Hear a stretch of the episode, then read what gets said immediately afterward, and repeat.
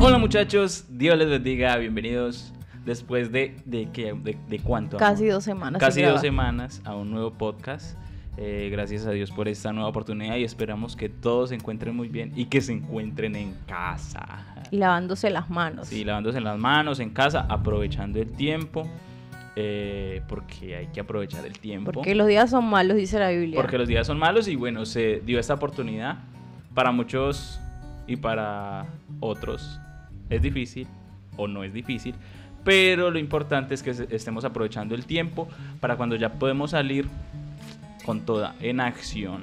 Estuvimos enfermos, estuvimos Los dos. resfriados, pero no es no era no coronavirus, era coronavirus, gracias a Dios. Más sin embargo, tomamos todas las medidas, nos cuidamos, no salíamos de noche para poder estar bien, porque debemos ser muy prudentes y no, no se trata solamente de nosotros, sino de las demás personas, de nuestras familias.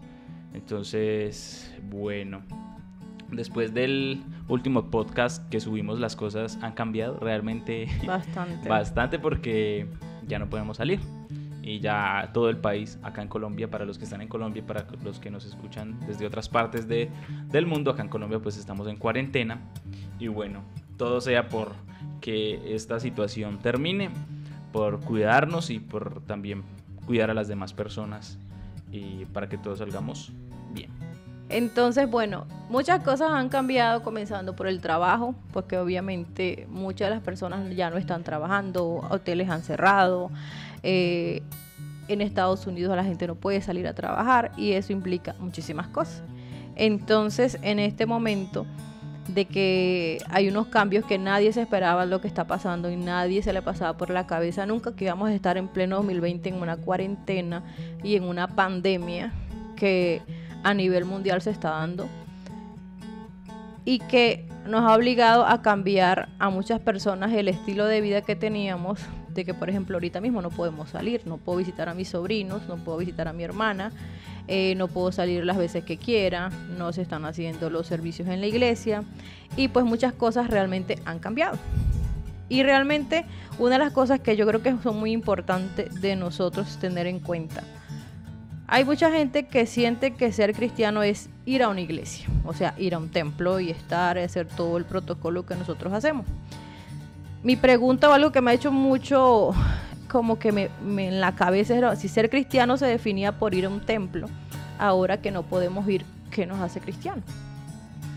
Y realmente esa es una pregunta que quiero dejar y que como que cada quien la analice y es, ir a una iglesia es lo que me hace cristiano o ser de una manera es lo que me hace cristiano, más allá de creer en una doctrina o de ir a un lugar. Hablando de ese caso, de que nosotros entonces decimos, bueno, no somos de este mundo, somos diferentes, porque muchas veces eso que se convierte en algo de lo cual nos llenamos la boca. Si yo soy cristiano, soy hijo de Dios, Dios está conmigo, eh, o sí, súper lindo soy inmune al coronavirus. soy inmune al coronavirus porque él venció la muerte y yo no le estoy diciendo que no, yo creo que los que me siguen hace tiempo saben porque lo he contado de que yo sobre, tuve cáncer linfático hace muchísimos años. Gracias a Dios todo eso pasó y digamos que yo estoy sana. Sin embargo, una de las cosas de las que yo no puedo hacer es como que, ok, como Dios me sanó de cáncer, me puede sanar de coronavirus, no me voy a lavar las manos, voy a salir a la calle, nadie me va a negar eh, que yo salga y predique y haga todo lo demás, etcétera. Hay mucha gente que le encanta lo que es eh, la farándula, el que lo vea. Y yo siempre trato de respetar a esas personas, aunque me parecen insoportables. Las personas que siempre están buscando la pantalla más que realmente hacer algo que impacte la vida de las demás personas. Por ejemplo, en este momento, ¿quiénes están pensando en aquellas personas que no tienen alimentación, en aquellas personas que están pasando un momento muy duro de su vida? ¿Y por qué se llama el amor en los tiempos de la cuarentena? Porque el amor no es solamente estar enamorado o el amor que tengo por mi familia, sino el amor en general del que tanto nos jactamos nosotros como cristianos que tenemos, como lo estamos demostrando. Es muy fácil eh, demostrar o hacer las cosas cuando puedo hacerlas. Me voy a explicar mucho mejor. No estamos en cuarentena, no ha pasado nada, eh, tengo mi trabajo, puedo ir a la iglesia, puedo servir, puedo laborar y en esas ocasiones pensamos que solo en esos momentos es en los cuales debemos pensar en nuestro hermano. Porque ahorita todos estamos encerrados, todos estamos pensando y quizás mirando que el mercado de pronto se esté acabando, pero no pensamos, digamos, en esas personas, como lo decías, que, que trabajaban en el día a día y ahorita no lo pueden hacer. Es muy fácil eh, es el, no estar en cuarentena ayudar, pero ahorita que estamos eh, encerrados y que vemos e, esta situación como que en ocasiones, ¿cierto? No, no pensamos en las demás personas y solamente es en nosotros. Ni se nos pasa por la cabeza lo que está sucediendo a tres casas de donde yo vivo o enseguida mi vecino, mi vecina. O sea, no nos importa en ocasiones por estar también pendiente de las redes sociales y ese es el único mundo eh, mío, estoy en las redes, publico, miro qué es lo que está pasando, pero a mi alrededor, allí cerca, hay alguien que necesita ayuda y no solamente demostramos eh, a Cristo su evangelio, que somos sus hijos, eh, predicando y hablando y dando un mensaje, compartiendo un versículo, compartiendo una canción, cantando. Esa no es la única forma de hacerlo porque muchas personas lo hacen, pero pocas realmente se interesan por el bienestar y por la situación de los que eh, están pasando necesidad en estos momentos. Y esas acciones, cuando tomamos la decisión de hacer esas acciones, eso en ocasiones habla mucho más de nuestra creencia y del evangelio que nosotros estamos proyectando que tan sola que, que tan solo hablar, ¿sí? Sí, Cristo, Cristo te ama, Cristo puede cambiar tu vida, tenemos un mensaje que transforma, pero nosotros no estamos eh, siendo influencia con la ayuda, con el amor hacia las personas que viven cerca de, de mí. Porque como lo dije ahorita, es muy fácil ayudar cuando todo está bien, pero cuando todo va como que de mal en peor, el mundo, la economía está mal y yo también estoy como apretado económicamente, ahí es donde verdaderamente nosotros como cristianos debemos eh, incluso apartar, ¿cierto?, de lo que nosotros tenemos para ayudar a los demás y demostrar eh, ese evangelio en el cual creemos eh, con nuestro vecino y con nuestro hermano necesitado. Y una cosa ahorita mismo que, pues ahorita los lights se han vuelto la moda porque ahora la gente tiene más tiempo de verlo. Creo que los horarios que habían para Instagram de publicar a las 8 de la mañana, a las 12, etcétera, se han cambiado totalmente porque a cualquier hora hay gente conectada, a cualquier hora hay personas que están con el teléfono en la mano porque tienen el espacio para hacerlo. ¿Cómo hacer la diferencia yo en un mundo en el que todo el mundo está con un teléfono en la mano y solamente eso? O sea, bueno, ay, sí, mira que, que Mr. Blatt está regalando mercados, mira que tal persona está llevándole comida a los demás y todo eso. A mí me parece perfecto. ¿Cómo marcar la diferencia en ese mundo en que todo el mundo, si, si va a hacer algo, lo hace más porque los demás lo vean que porque de verdad sienta ese amor por hacerlo? Y hay un versículo que les quiero compartir que está en Hebreos 13, 16 y de hacer el bien y de la ayuda mutua no os olvidéis, porque de tales sacrificios se agrada a Dios. O sea, dar en un tiempo como este es un sacrificio. Porque no nos digamos mentira, no somos Donald Trump, no estamos llenos de plata. O sea, alguno de los que está aquí está lleno de plata, ojalá que pudiese hacer la diferencia y darle a las demás personas. Muchos se escudan en eso de que nos vamos a volver como Venezuela, que en Venezuela todos los regalaban, que en Venezuela, o sea, no estamos hablando de una cuestión ni de comunismo, ni de socialismo, ni de política. Estamos hablando de nosotros que decimos que conocemos a Dios, que decimos que tenemos a Dios, que Dios está con nosotros. ¿Cómo estamos marcando la diferencia en la vida de las demás personas? Ayer hicimos una encuesta en la página de mi esposo para yo probarle un punto a mi esposo de cómo es la indiferencia de la gente. En la encuesta de cuántos estarían dispuestos a ayudar a una familia, solamente tuvimos una respuesta de 100 personas, el 45 dijo que no tenía dinero y el 55% dijo sí, de una. Pero luego hice una encuesta de algo trivial como que habíamos hecho unos estantes y quién quería que, les enseñara a hacer el estante y la respuesta fue de más de mil personas. Entonces, eh, ¿qué me hace entender eso? Pasamos del tema de que hay una necesidad. Pasamos del tema de que hay un mundo real y hay gente que en su día a día se está quedando sin comida y nosotros podríamos hacer la diferencia. Yo no te estoy diciendo que dejes de comer, porque obviamente sería irresponsable hacerlo. Pero ¿cómo yo puedo hacer la diferencia más allá de, más allá de llenarme la boca diciendo es que yo soy pentecostal, es que Dios está conmigo? La fe sin obras es muerta. Y obviamente en este momento es muy duro de sacar tú una libra de arroz y una libra de azúcar porque te lo estás descontando de lo tuyo. Pero estoy segura que eso en ese momento es más una muestra de amor que simplemente decirle a una persona Dios te ama y te quiere salvar. Chao, que te vaya bien. Algo que me llama la atención, que incluso esta mañana lo estaba leyendo, y es cuando Jesús estaba en la tierra y la hija de Jairo se había muerto. Entonces, eh, listo, Jesús eh, aceptó ir a, donde la casa de la hija de Jairo y dice la Biblia que en el trayecto una mujer eh, que llevaba varios años con flujo de sangre, tan grande fue su fe que al tocar el borde de su manto fue sana. Entonces allí vemos que primero había un trayecto, ¿cierto? Desde que Jesús salió desde el episodio de Jairo hasta llegar a la casa, sucedieron dos cosas, ¿sí?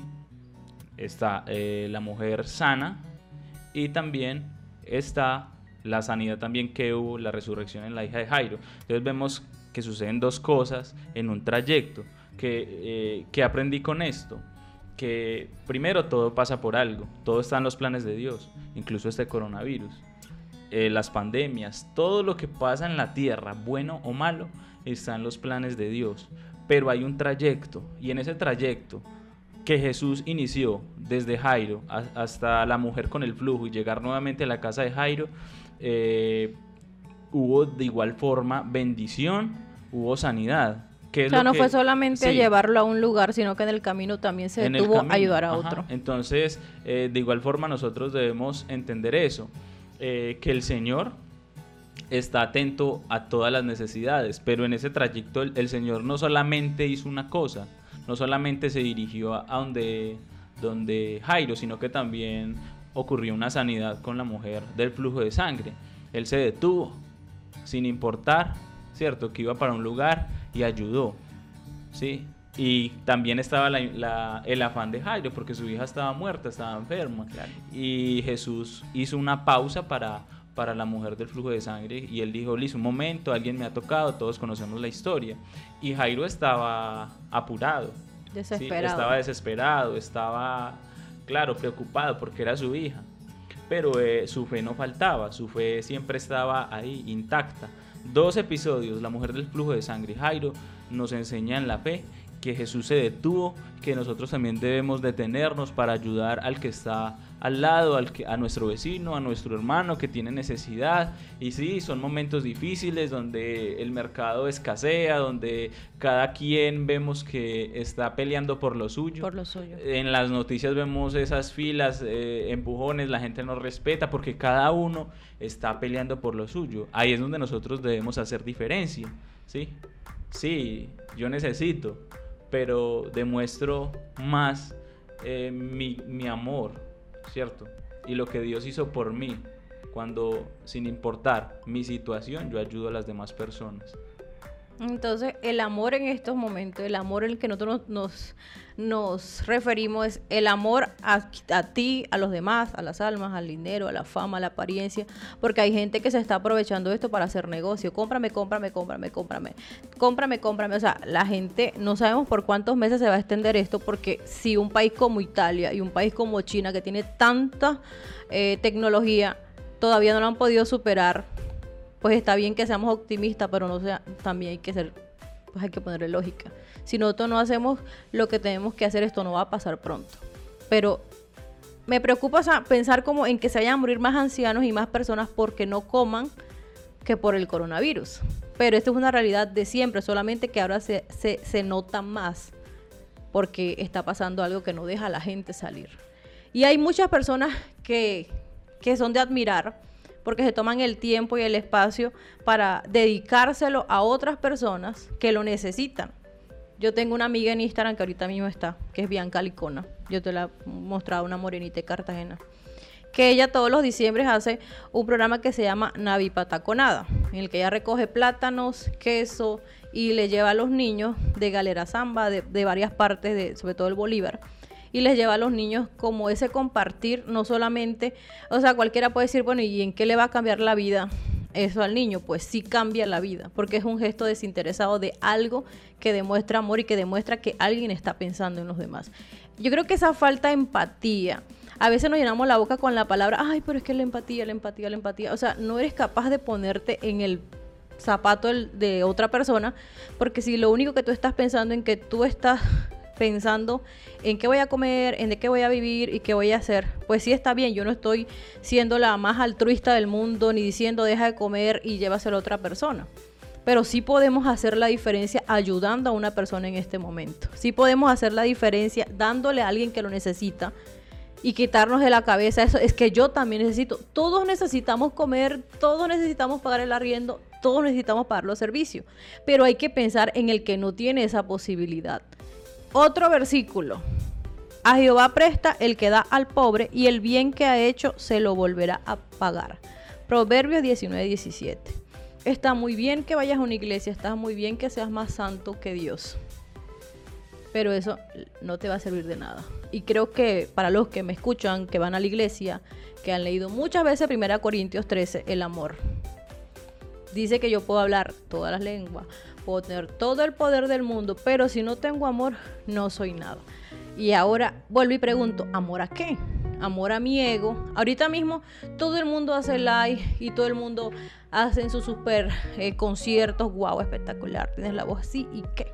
O sea, que, o sea, que yo no es que tenga algo contra los músicos, porque mi esposo es músico, sino es que como que sí y ¿Qué más vas a hacer aparte de mostrar, tengo mi voz espectacular, tengo mi cabello espectacular, canto lindo, soy lindo? Sí, eso es lo mismo que tenemos años viendo y ahora ¿qué vas a hacer de diferente?